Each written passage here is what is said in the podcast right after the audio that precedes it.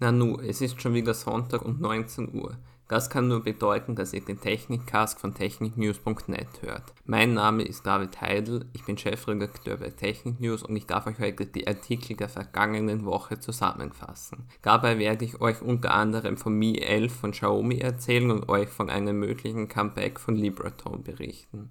Bevor es losgeht, will ich mich noch für die Tonqualität in der fünften Ausgabe entschuldigen.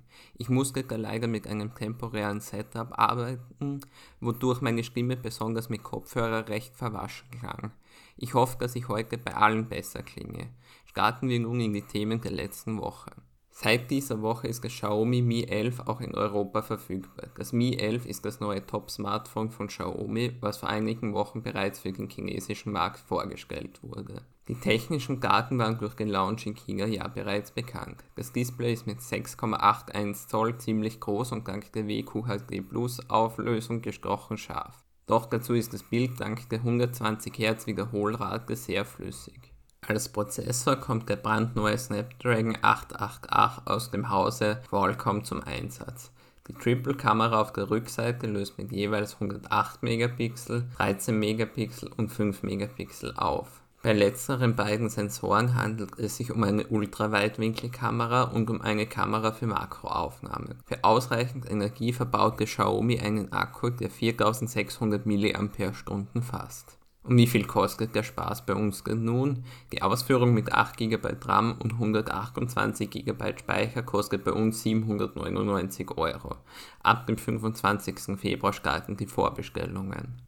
In letzter Zeit berichteten wir öfters über Gerüchte zum Samsung Galaxy A52 und A52 5G. Wir informierten euch bereits über erste Bilder zu dem Gerät, die verschiedenen Farboptionen und die Preise. In diesem Jahr wird Samsung auch noch das Galaxy A72 und das A72 5G vorstellen.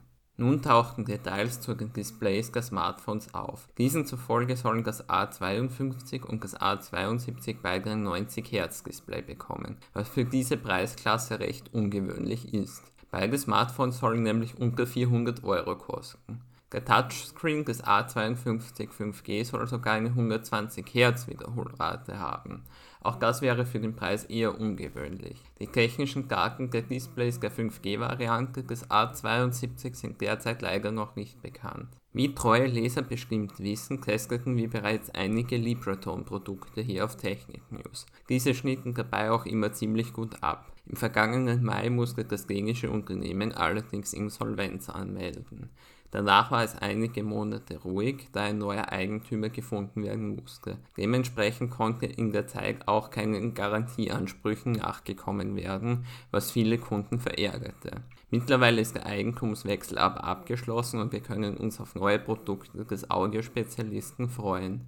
Konkret spreche ich von den Libreton Air und den Libreton Air Plus der zweiten Generation. Das sollen die Nachfolger der Track Air und Track Air Plus sein, wobei ich letztere vor gut einem Jahr ausprobieren konnte. Dabei gefiel mir vor allem die kompakte Größe und die Soundqualität gut. In China sollen die beiden neuen In-Ear-Kopfhörer bereits erhältlich sein.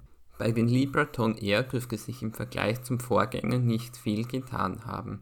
Die Ohrstöpsel sehen noch immer gleich aus und auch die Treiber sind noch immer gleich groß. Auch der Akku soll mit dem Case weiterhin 24 Stunden durchhalten. Neu ist aber unter anderem der Fitting Mode zur Anpassung des Sitzes der Kopfhörer im Ohr und das Aussehen der Ladehülle.